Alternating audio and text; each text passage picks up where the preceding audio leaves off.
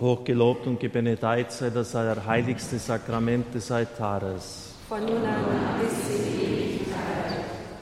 Jesus, wir danken dir, dass du hier gegenwärtig bist. Mit so vielen Menschen beten wir dich an. Öffne die Augen unseres Herzens, damit wir deine Gegenwart erkennen. Nimm unsere Trägheit, entzünde die Herzen neu, besonders jene, die schon ganz erkaltet sind. Wir bitten dich, dass wir diesen Gottesdienst, diese Anbetung unter dem offenen Himmel machen können. Das heißt, lass nichts dazwischen stehen, was unsere Gebete blockieren könnte. Weder unsere eigenen Sünden noch die der Umgebung oder gar satanischer Mächte. Gib, dass der Gnadenstrom fließen kann, Herr. Und beseitige du in deiner Kraft alle Hindernisse. Lass den Himmel offen sein wie nie zuvor, so wie damals am Jordan der Himmel riss auf, die Stimme aus dem Himmel sprach, das ist mein geliebter Sohn. Das war keine nebensälige Bemerkung, sondern der Himmel war verschlossen bis dahin. Und dann hat der Himmel aufgerissen über Jesus Christus. Und so bitten wir dich auch jetzt um die Gnade des offenen Himmels, um die Gnade der Erhörung. Mutter Maria, wie bei der Hochzeit zu Kana, tritt du für uns ein heute an deinem Gedenktag. Wir vereinen unser Beten mit dem der heiligen Familie Nazareth, mit Jesus, Maria und Josef. Wir wissen, dass dann unsere Gebete gehört und erhört werden. Schenk Gnaden, Gnaden der Heilung, der Befreiung.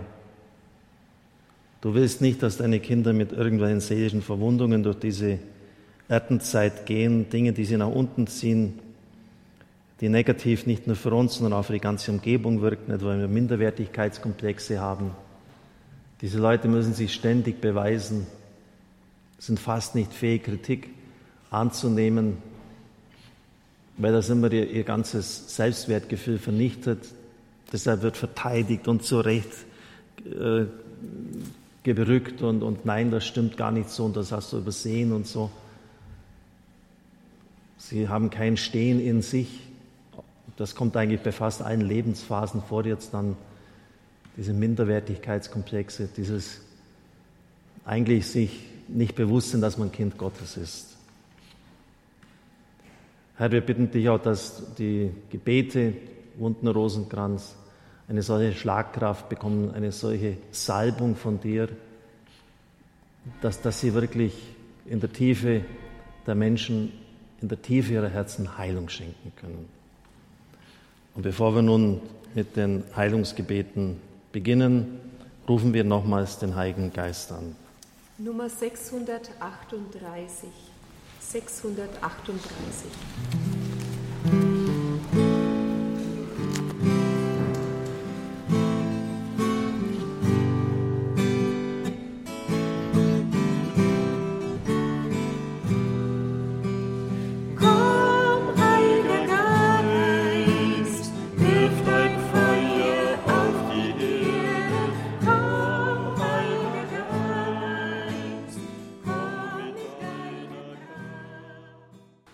diesem ersten Heilungsschritt geht es um Heilung von Minderwertigkeitskomplexen, wie schon angedeutet.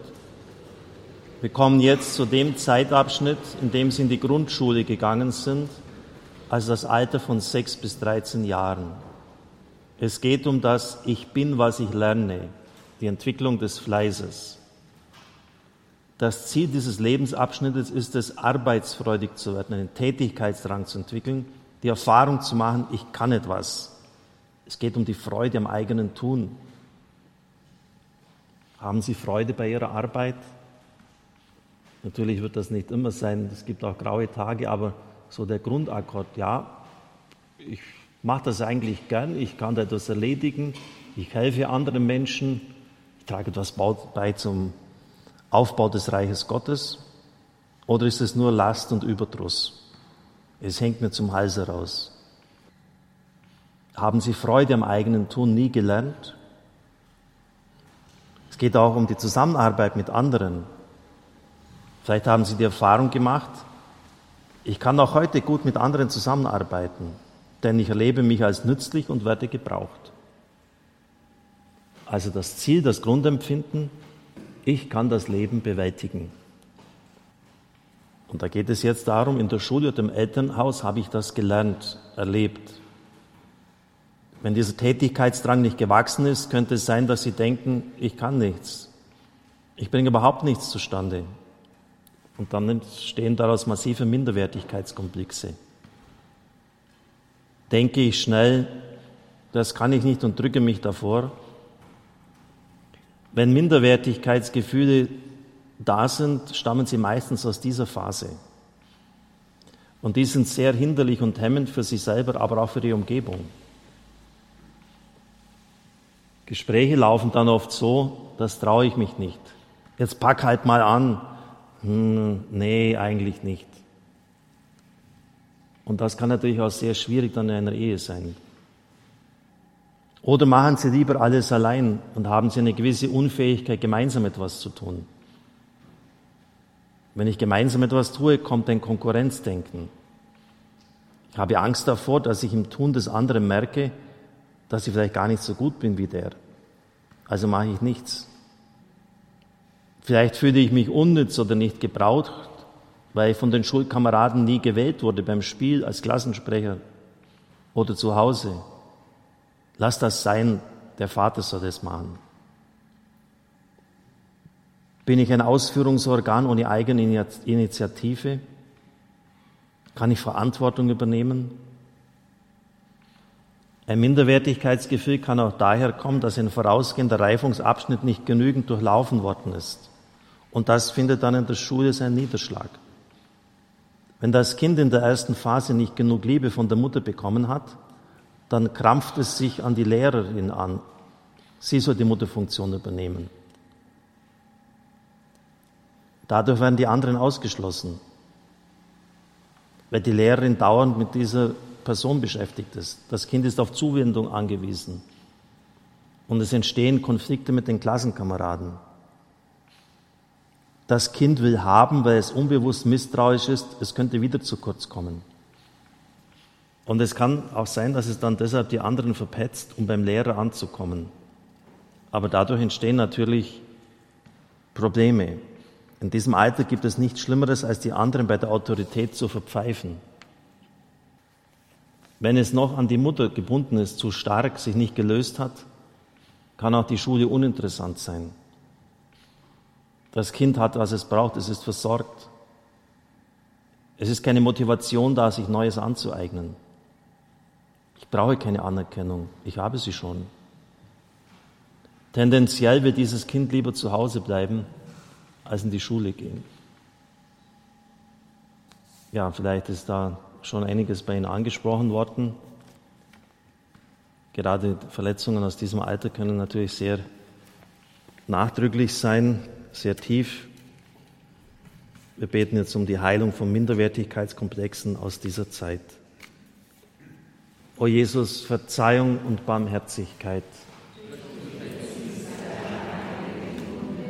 O Jesus, Verzeihung und Barmherzigkeit. O Jesus, Verzeihung und Barmherzigkeit. O Jesus, Verzeihung und Barmherzigkeit. O Jesus, Verzeihung und Barmherzigkeit. O Jesus, Verzeihung und Barmherzigkeit. o Jesus, Verzeihung und Barmherzigkeit. O Jesus, Verzeihung und Barmherzigkeit. O Jesus, Verzeihung und Barmherzigkeit. O Jesus, Verzeihung und Barmherzigkeit. Durch die Himmlischer Vater, ich opfere dir die Wunden unseres Herrn Jesus Christus auf. Himmlischer Vater, wir bitten dich, gieße das Salbe deines Geistes, des Heiligen Geistes aus, auf all das, was diese Minderwertigkeit hervorgerufen hat, dass wir uns nicht sehen, wie wir wirklich sind, irgendwie unsere Identität als Sohn und Tochter Gottes vergessen haben, dass wir zutiefst geliebt sind. Und wir bitten dich, dass du das bis in die Wurzel hinein heilen mögest. Auch jetzt schon das Salbe ausgießt auf alles andere, was jetzt noch kommen wird in dieser Phase. Ich bin, was ich lerne. Im Namen des Vaters, des Sohnes und des Heiligen Geistes. Amen.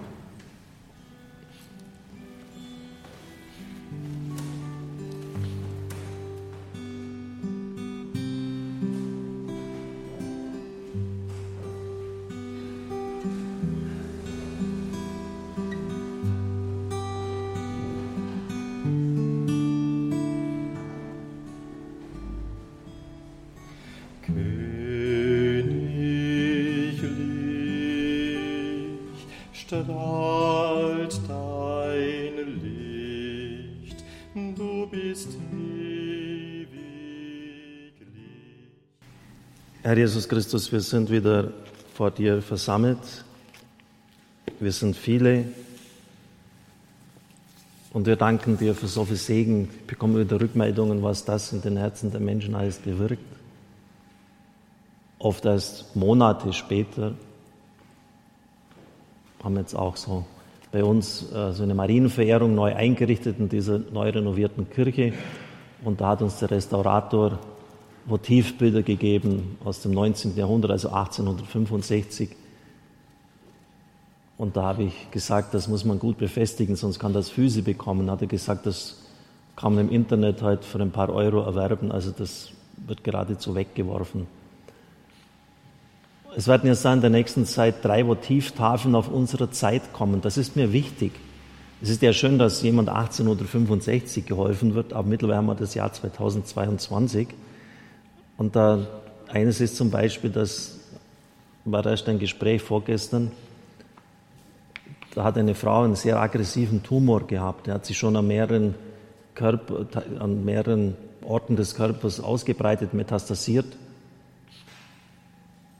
Und die Ärzte haben alle gesagt, auch dem, dem Mann nur noch Chemo und, und Bestrahlung, sonst sind sie in ein paar Monaten tot. Das ist jetzt nicht zum Nachahmen, aber die Frau hat gesagt, ich spürte, ich sollte nichts tun. Das würde natürlich auch selber nie jemand raten, aber sie hat sie gespürt, die Krankensalbung gebetete, gebete dann auch, ich war auch mit daran beteiligt. Und das ist schon jetzt neun Jahre her und plötzlich hat das mit einem Schlag gestoppt. Ein, ein aggressiver Tumor hat einfach gestoppt. Die Ärzte wissen bis heute nicht, was passiert ist. Oder bei anderen, die schon ewig ein Kind erwarteten und plötzlich wird die Frau schwanger. Und so könnte ich noch etliche Situationen erzählen. Ich habe es einfach gebeten, macht euch eine Motivtafel, bringt euren Dank zum Ausdruck, macht das sichtbar. Das ist Ermutigung für uns. Ich bin, was ich lerne, sechs bis zwölf Jahre. Die Phase ab dem sechsten Lebensjahr ist eine, in dem mein Tun offiziell vom Staat bestätigt wird, denn in der Schule bekomme ich Noten. Sie bekommen Anerkennung und wenn diese fehlt in der Schule oder zu Hause, hat das Auswirkungen auf das Selbstwertgefühl. Bei mir war das damals so, ich habe schon gesagt, in der fünften und sechsten Klasse hatte laut plötzlich lauter Vierer im Zeugnis, einmal sogar ein Zwischenzeugnis ein Fünfer. Und, und da irgendwie ist da mir ein, ein Kampfwille erweckt worden, ich schaffe das und ich zeige es euch und ich gehe nicht wieder in die Hauptschule zurück. Und irgendwie ist plötzlich ein Turbo eingeschaltet worden und von diesem Zeitpunkt an ist aufwärts gegangen. Also äh, das kann auch einen Kampfwillen stärken. Ich schaffe das und jetzt, jetzt, jetzt geht es vorwärts. Und das war dann auch so. Und ich wünsche das auch anderen. In dieser Phase darf das Selbstwertgefühl in besonderer Weise wachsen. Und zwar über das, was ich leiste. Kinder wollen in diesem Alter zu Hause etwas tun. Sie wollen zeigen, was sie gelernt haben in der Schule. War das möglich? Durfte, konnte ich das? Man kann das auch Kulturerwerb nennen. Ich lerne das, was ich Erwachsenen in unseren Breiten heute brauche, ein bestimmtes Wissen und Kenntnis. Es geht darum, die Rollen zu erlernen, aber auch die Anforderungen zu sehen, die von einem Erwachsenen an mich gestellt werden. Ich will ja erwachsen werden. Deshalb ist es für die jugendlichen Menschen in Bedürfnis in diesem Alter, von einem Erwachsenen gefordert zu werden. Erwachsen werden ist wohltuend, wenn man mir das zutraut und jemand sagt, du schaffst das, du kannst das.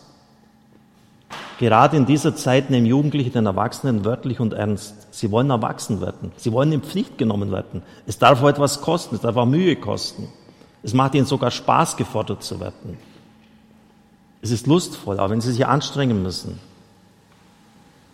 mit einem Erwachsenen zusammen etwas tun zu dürfen, ist etwas Besonderes.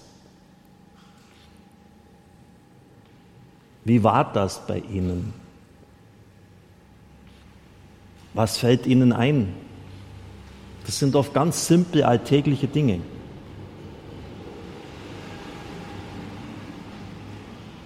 Die Gebrüder Lin haben in den USA ein Experiment gemacht. Sie haben einem Lehrer eine neunte Klasse gegeben und ihm ein paar Schüler genannt, die besonders begabt seien und die müssten gefördert werden. Der Lehrer hat dies getan und am Jahresende waren diese die Besten in der Klasse. Nur in den Klassen zuvor waren sie ein normaler Durchschnitt, nicht auffallend. Ein höchst interessantes Phänomen. Es spielt also eine riesige Rolle, gefordert, gefördert zu werden und etwas zugetraut zu bekommen. Wie war das bei Ihnen?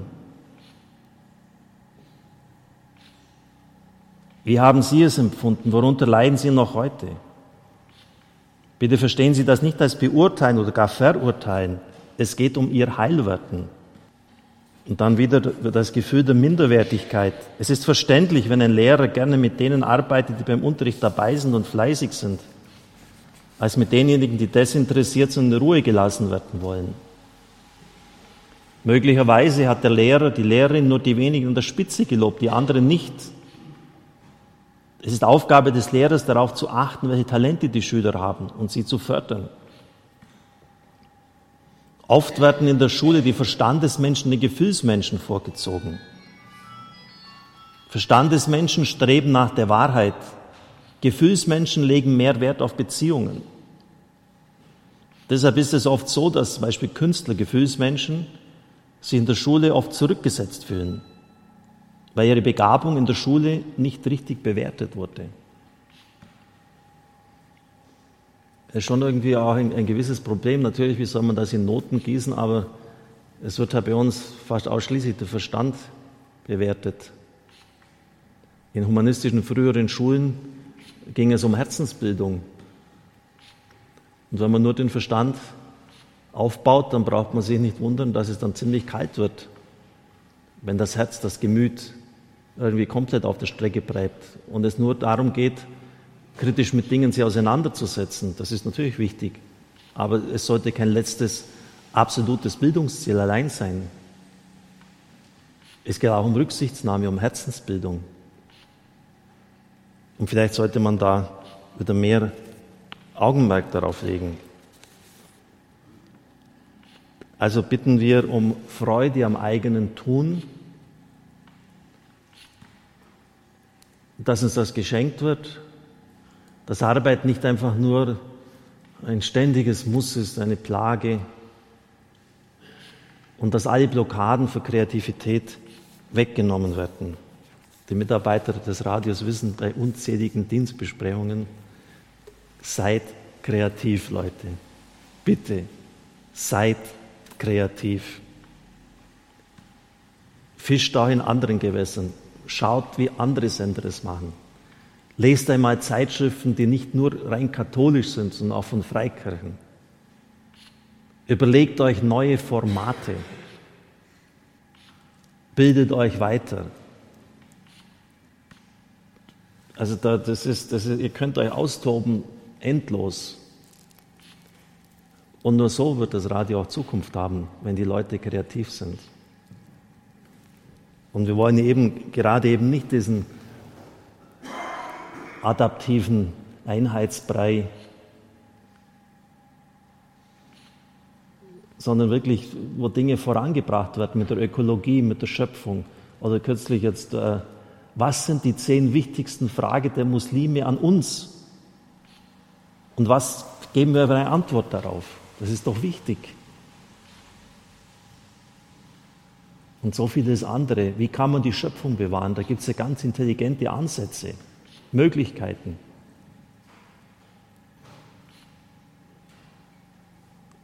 Schaut euch da um, recherchiert, seid kreativ. O Jesus, Verzeihung und Barmherzigkeit. O Jesus, Verzeihung und Barmherzigkeit.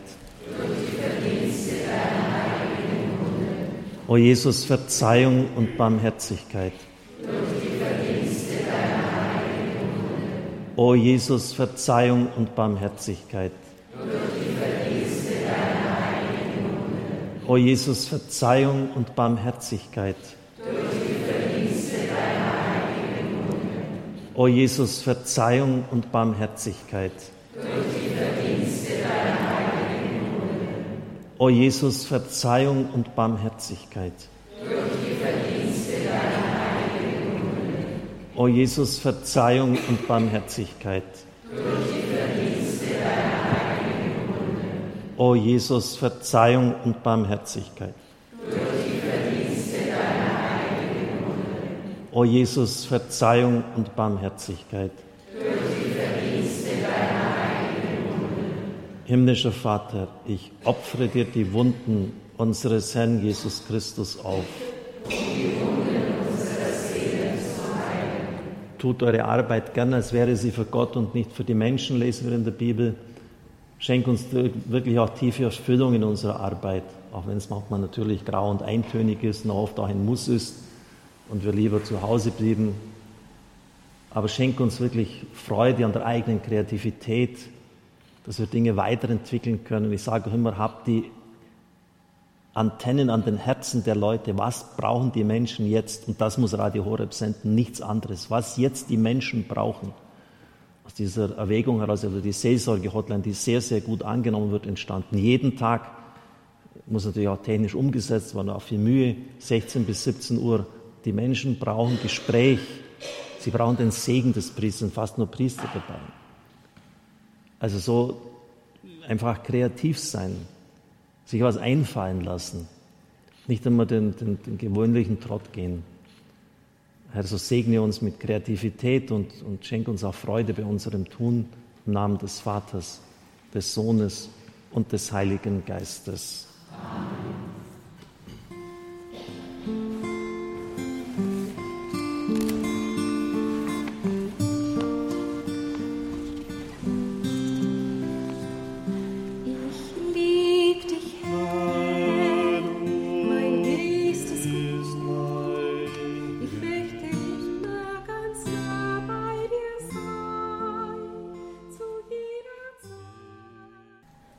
Heilung von Verwundungen aus der Schulzeit, vor allem im sozialen Miteinander.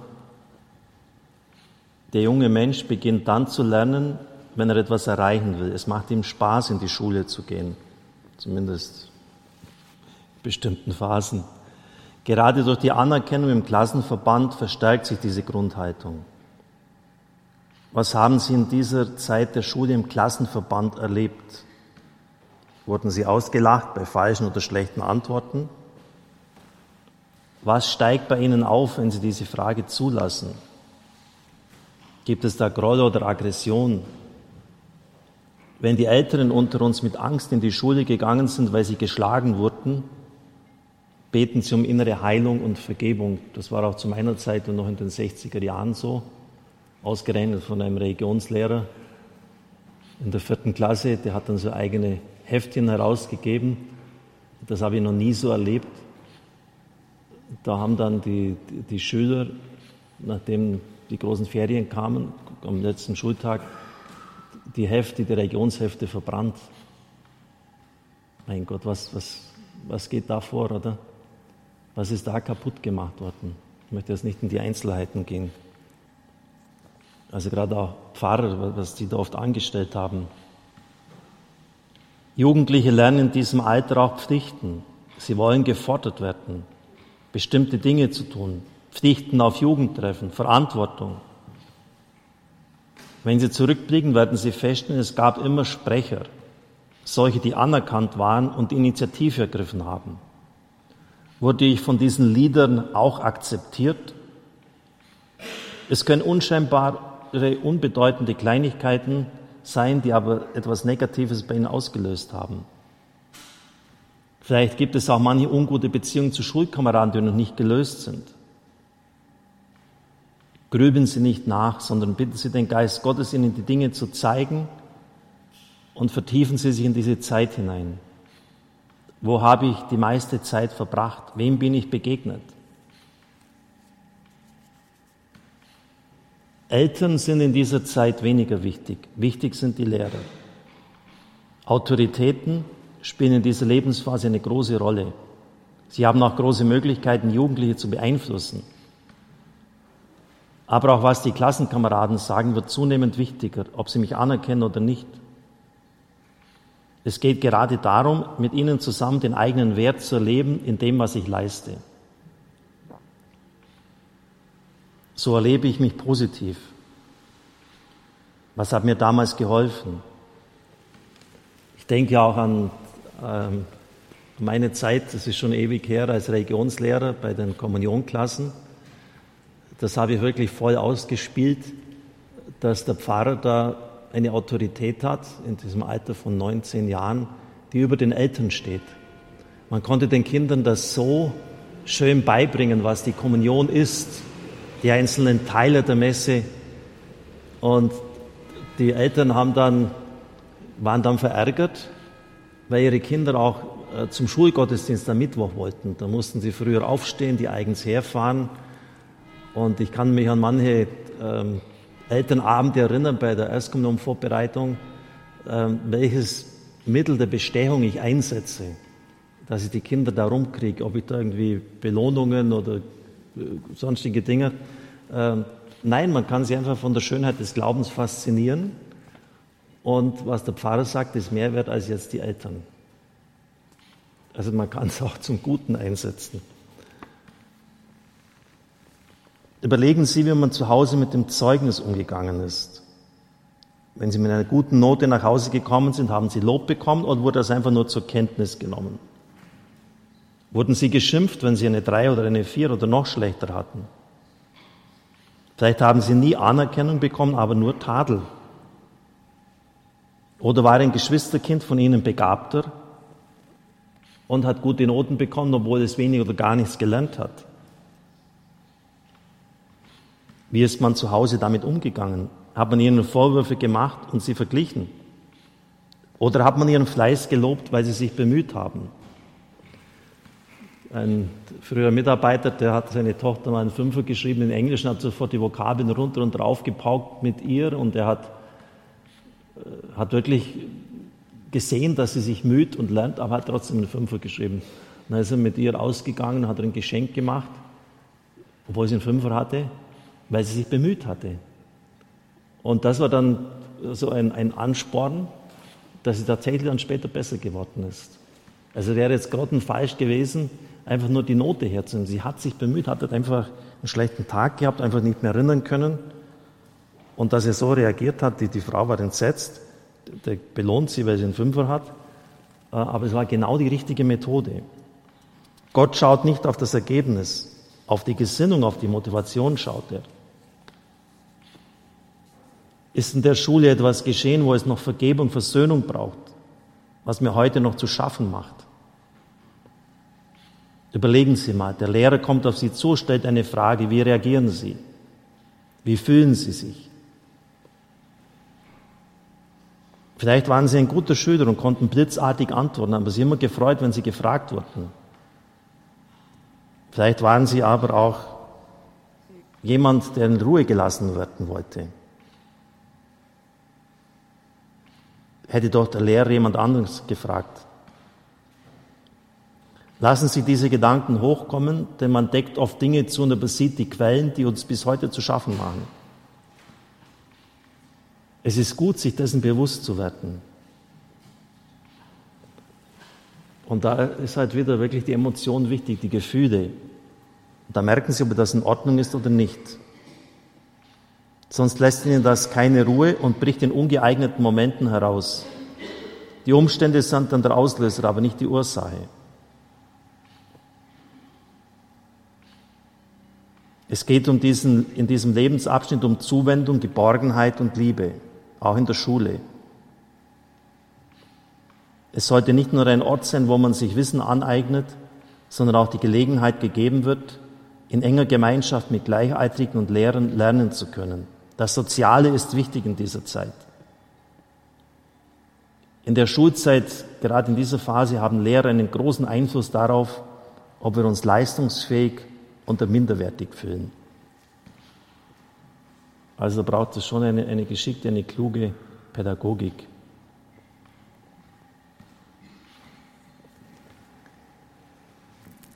O Jesus, Verzeihung und Barmherzigkeit. O Jesus, Verzeihung und Barmherzigkeit. O Jesus, Verzeihung und Barmherzigkeit. O Jesus, Verzeihung und Barmherzigkeit. O Jesus, Verzeihung und Barmherzigkeit. O Jesus, Verzeihung und Barmherzigkeit. O Jesus, Verzeihung und Barmherzigkeit. O Jesus, Verzeihung und Barmherzigkeit. O Jesus, Verzeihung und Barmherzigkeit. O Jesus, Verzeihung und Barmherzigkeit. Himmlischer Vater, ich opfere dir die Wunden unseres Herrn Jesus Christus auf. Himmlischer Vater, wir bringen dir jetzt das Soziale in dieser Zeit, die Beziehung zu den Lehrern, den Autoritäten, dem Religionslehrer, dem Klassensprecher, den Kameraden, denen, die uns ständig in dieser Zeit geduckt haben. Situationen, in denen wir bei Spielen immer die Letzten waren, weil wir keine Leistung gebracht haben, weil wir eher Künstler waren und, und deshalb eigentlich uns nicht gerecht beurteilt gefühlt haben, weil nur der Verstand gemessen worden ist. Vielleicht auch wie bei Einstein oder Werner von Braun, die ich vorher erwähnt habe, die Talente überhaupt nicht erkannt worden sind. Eine, eine vollkommene, also den Lehrer, den möchte ich gern mal sehen von Albert Einstein in Mathematik. Wahrscheinlich hat der, der Mann den Beruf verfehlt. Herr, wir bringen all diese, diese Situationen, es kann so vielfältig sein, vielleicht wissen wir auch gar nicht, wir brauchen es auch manchmal vielleicht gar nicht wissen. Das sagen die Wüstenväter. Wir bringen es einfach vor dich hin, gieß das Salbe deines Geistes ein im Namen des Vaters und des Sohnes und des Heiligen Geistes. Amen. Welche Nummer beim nächsten Lied? 242. Da singen wir nämlich alle mit.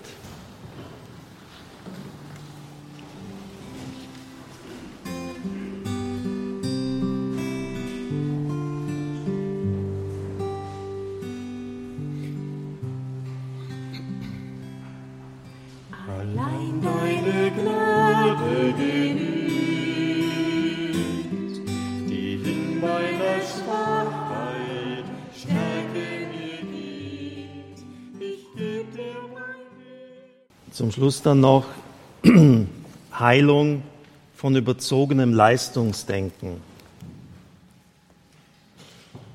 Es gibt Menschen, die sich mehr von der Intuition leiten lassen, andere mehr von ihren Empfindungen. Intuitive Schüler träumen oft von der Zukunft. Sie haben viele Fragen, die der Lehrer stellt, schon in Betracht gezogen und sind deshalb reaktionsbereit, wenn sie gefragt werden. Waren Sie so ein Schüler? Oder waren Sie einer, der sich mehr von den Sinnen leiten hat lassen? Diese leben nicht in der Zukunft, sondern eher in der Gegenwart.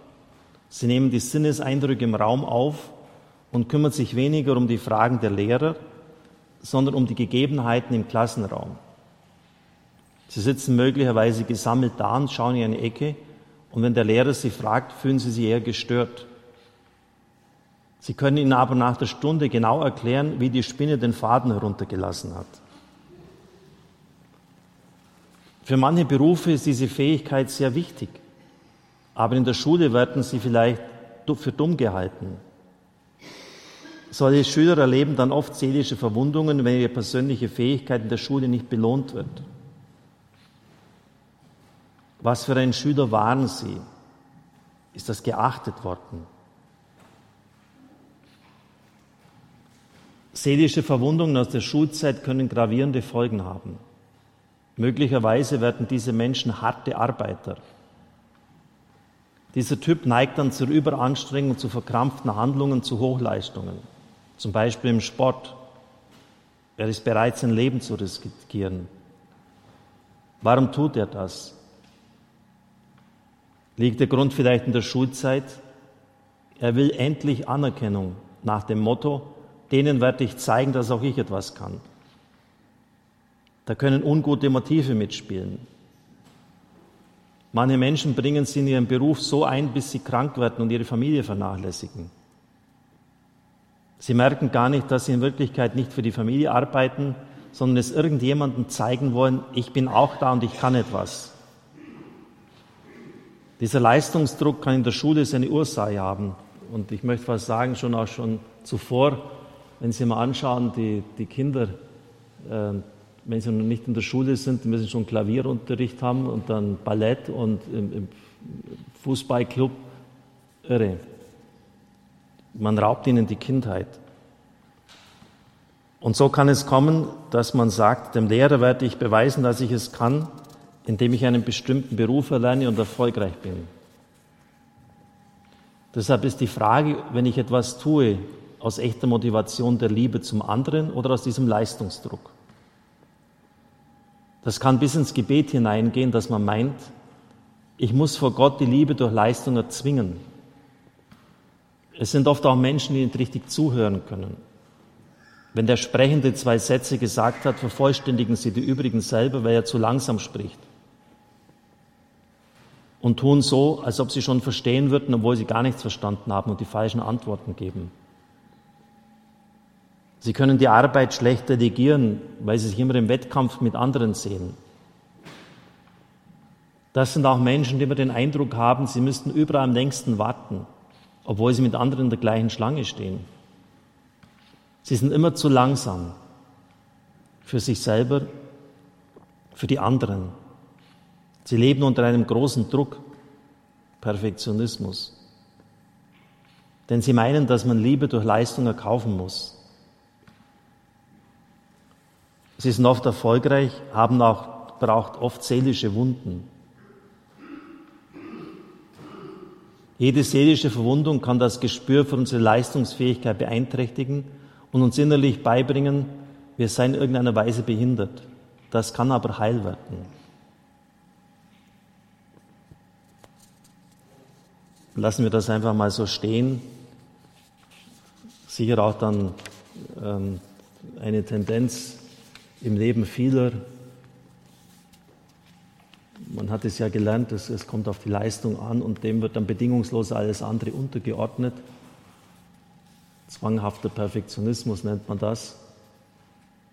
Ich sage immer auch im geistlichen Gespräch, Perfektionismus ist Sünde.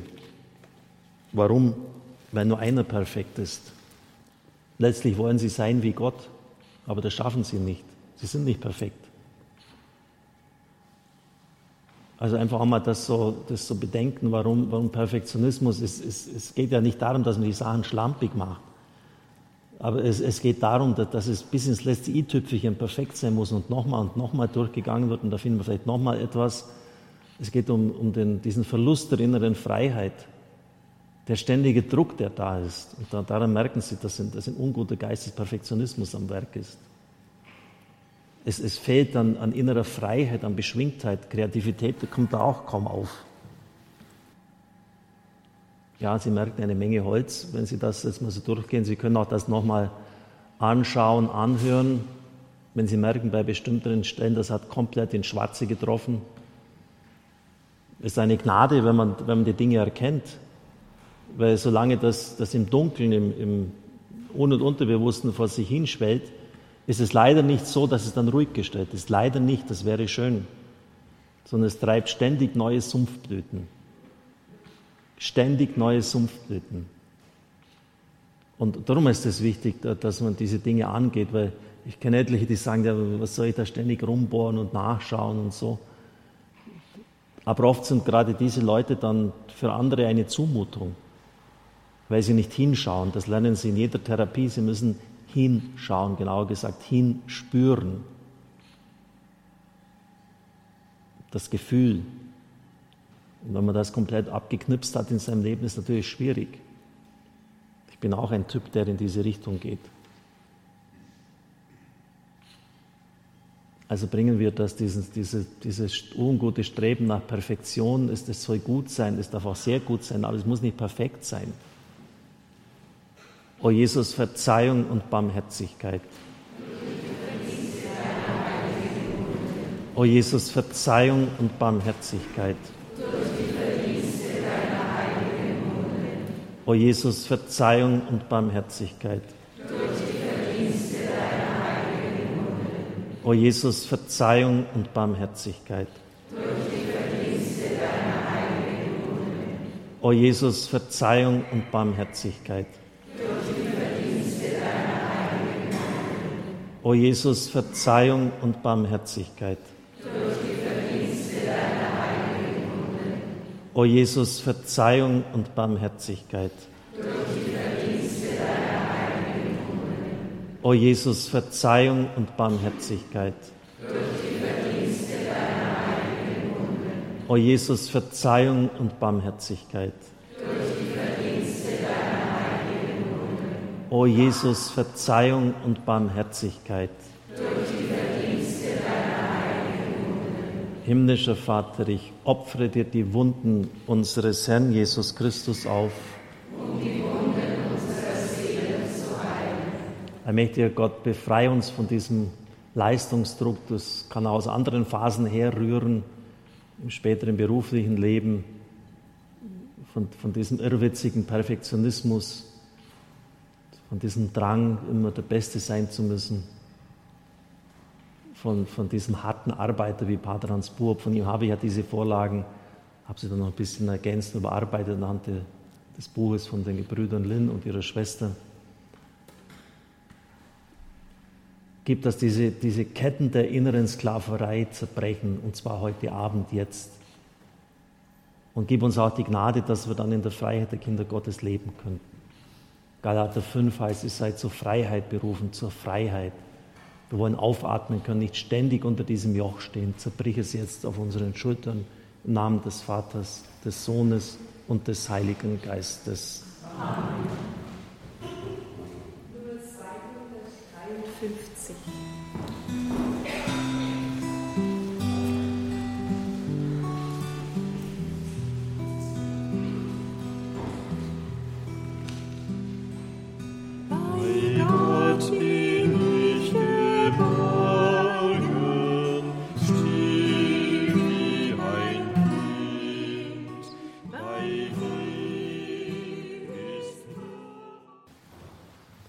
Hochgelobt und gebenedeit sei das allerheiligste Sakrament des Altares.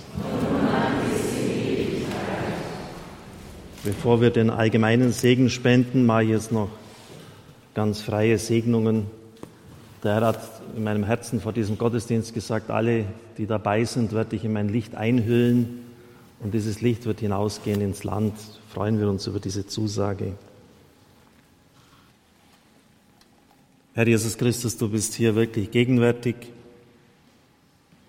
Wir bringen dir alle, die in dieser Schulzeit gelitten haben, für die die Schule eine Qual war. gerade auch die Älteren, die misshandelt und geschlagen worden sind, dem ihre Würde mit Füßen getreten hat, die vielleicht von anderen gemobbt worden sind, damals schon, heute noch viel mehr. Ich bitte dich, dass du sie segnest und heilst.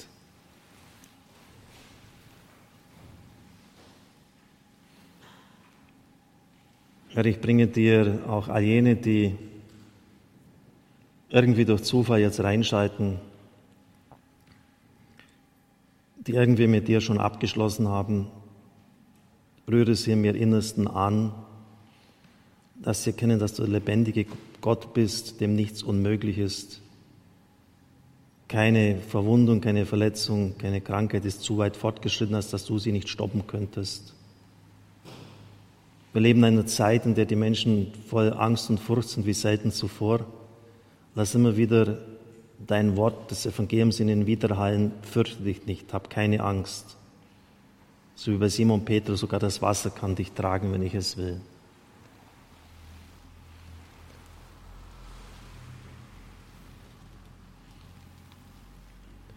Herr, wir bringen jetzt aber auch jene, die irgendwie körperlich leiden. Bitte dich, dass du in diesem Augenblick dem Krebs, dem Tumor Stopp sagst, bis hierher und keinen Millimeter mehr weiter dass die Krankheit, so wie bei dieser Person, die erst vor einigen Tagen hier war, einfach stoppt. Kein Mensch, kein Arzt weiß warum, was da vor sich geht. Du bist allmächtig, Herr. Gebiete in der Kraft dieses Segens den Zellen, dass sie wieder in die ursprüngliche Schöpfungs- und Erlösungsordnung zurückkehren.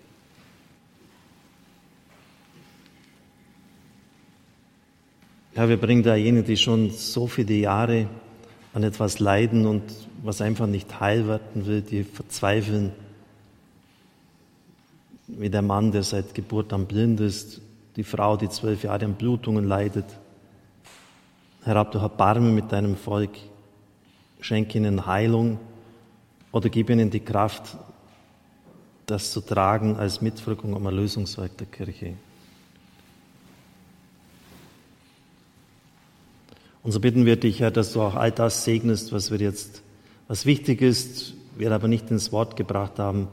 Wir bitten dich, dass du mit der Kraft deines Segens in das Un- und Unterbewusste hineinkommst, dort, wo, wo Dinge einfach rumoren, nicht zur Ruhe kommen und wir wissen gar nicht, woher das eigentlich kommt, warum wir nie wirklich ein großes Gefühl der Freude haben, warum wir eigentlich nie irgendwie uns geliebt fühlen. Was, was ist da passiert, dass das geschehen ist? Herr, komm dort hinein und schenk uns diese tiefe Freude, diese tiefe Liebe von dir. Wir singen das Lied zum Segen.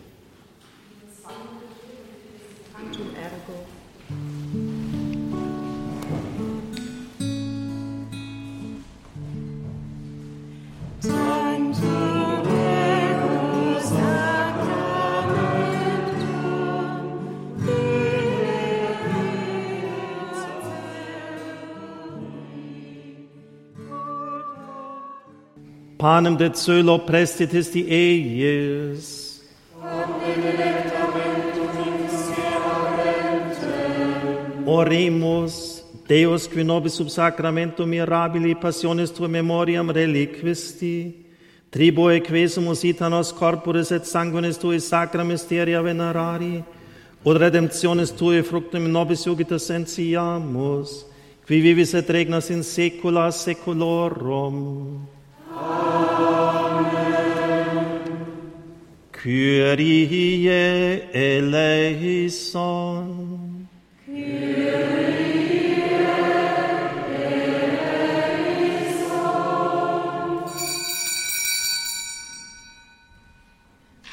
Christe eleison.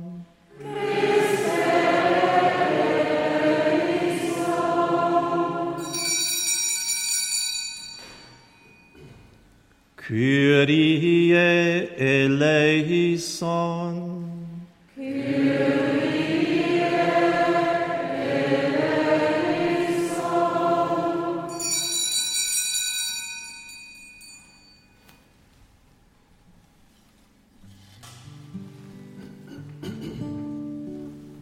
Gotteslob Nummer 96.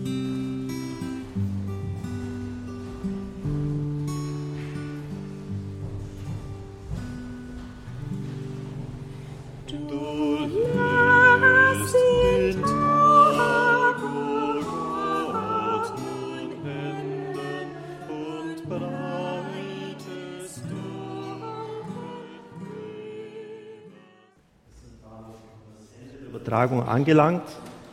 Die nächste Phase wird die vielleicht interessanteste sein.